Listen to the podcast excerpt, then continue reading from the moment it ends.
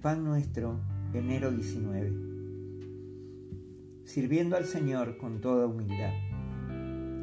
El que quiera hacerse grande entre vosotros será vuestro servidor, y el que quiera ser el primero entre vosotros será vuestro siervo.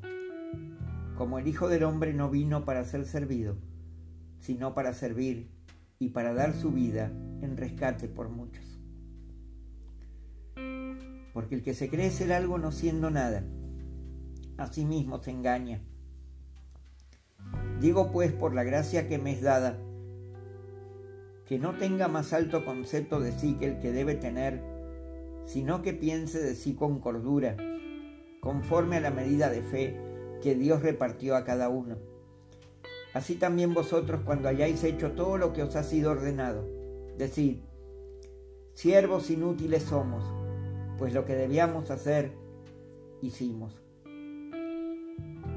Nuestra gloria es esta, que con sencillez y sinceridad de Dios, no con sabiduría humana, sino con la gracia de Dios, nos hemos conducido en el mundo y mucho más con vosotros. Pero tenemos este tesoro en vasos de barro para que la excelencia del poder sea de Dios y no de nosotros. Hechos 20, 19, Mateo 20, 26 al 28, Gálatas 6, 3, Romanos 12, 3, Lucas 17, 10, Primera de Corintios 1, 12 y Segunda de Corintios 4, 7. Vespertina. Cada cual se apartó por su camino. Noé plantó una viña y bebió del vino y se embriagó. Abraham dijo a Sarai su mujer, di que eres mi hermana para que me vaya bien por causa tuya. E Isaac dijo a Jacob, ¿eres tú mi hijo Esaú? Y Jacob respondió, yo soy. Moisés habló precipitadamente con sus labios, y los hombres de Israel tomaron de las provisiones de ellos y no consultaron a Jehová. Y Josué hizo paz con ellos. Por cuanto David había hecho lo recto ante los ojos de Jehová, y de ninguna cosa que le mandase se había apartado en todos los días de su vida, salvo en lo tocante a Urías Eteo.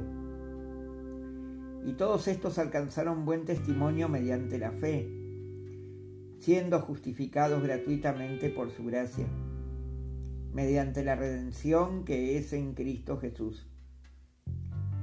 Jehová cargó en él el pecado de todos nosotros. Amén. No lo hago por vosotros, dice Jehová el Señor. Sabedlo bien. Avergonzaos y cubríos de confusión por vuestras iniquidades. Primera de Samuel 53.6, Génesis 9.20 y 21, Génesis 12.11 y 13, Génesis 27, 21 y 24, Salmos 106, 32 y 33, Josué 9, 14 y 15, Primera de Reyes 15, 5, Hebreos 11, 39, Romanos 3, 24, Isaías 53, 6, Ezequiel 36, 32. Señor, danos un precioso día para meditar hoy en tu palabra y guardarla en nuestro corazón.